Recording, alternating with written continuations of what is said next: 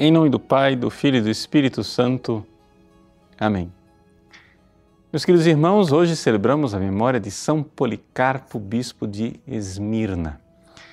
São Policarpo é um santo extraordinário porque faz parte daquela geração que nós chamamos de geração subapostólica, ou seja, aqueles primeiros bispos que conheceram os apóstolos e receberam o evangelho diretamente dos apóstolos.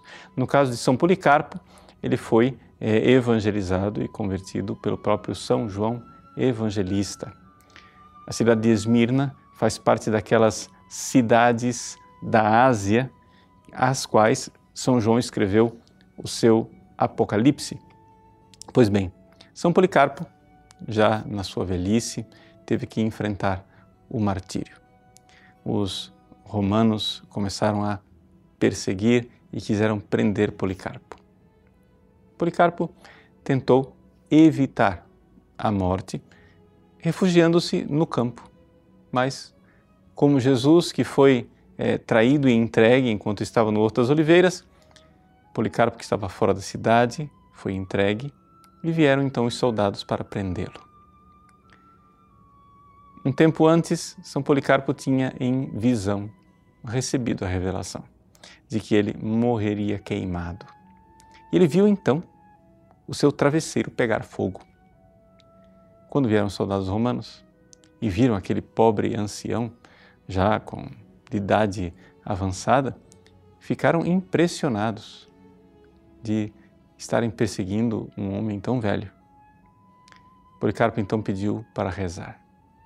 Se recolheu em oração e ali rezou pedindo a Deus pelo bem de toda a igreja e por aqueles que são seus perseguidores.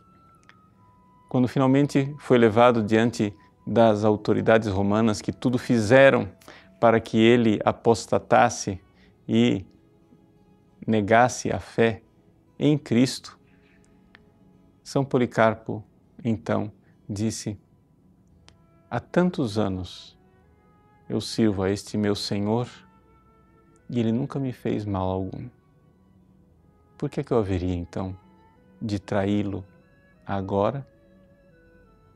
E então, Policarpo foi entregue às chamas. Aconteceu então um milagre extraordinário. Quando foi ateado o fogo naquela fogueira e as chamas começaram a subir, as chamas formaram o formato de uma vela. E como que uma espécie de, de bolha, tiveram Policarpo ali dentro que não estava sendo queimado como carne, mas assado como pão. O pão de Cristo. Uma clara alusão à Eucaristia. Pois bem, até que finalmente, é, vendo que talvez ele não morreria, foi desferido o golpe, o golpe fatal para que ele morresse. Diante do martírio de São Policarpo, bispo de Esmirna, o que é que nós, cristãos do século XXI, podemos aprender? Nós podemos aprender que se o grão de trigo não morrer, ele permanece sozinho, mas se ele morrer, ele dará muito fruto. Nós hoje professamos a fé que Policarpo recebeu dos apóstolos.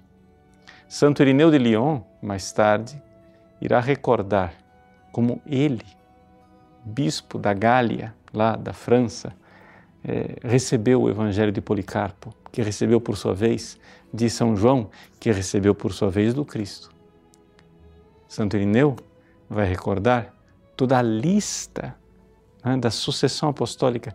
Nós precisamos estar dispostos, como Policarpo, a derramar o nosso sangue e a entregar as nossas vidas para preservar a fé apostólica, para preservar a fé que nós recebemos do próprio Cristo através dos apóstolos. Essa fé preciosa que é o que nos une a Deus. Que graça, que alegria poder crer e saber que a fé ela não acontece no nosso coração por um esforço humano.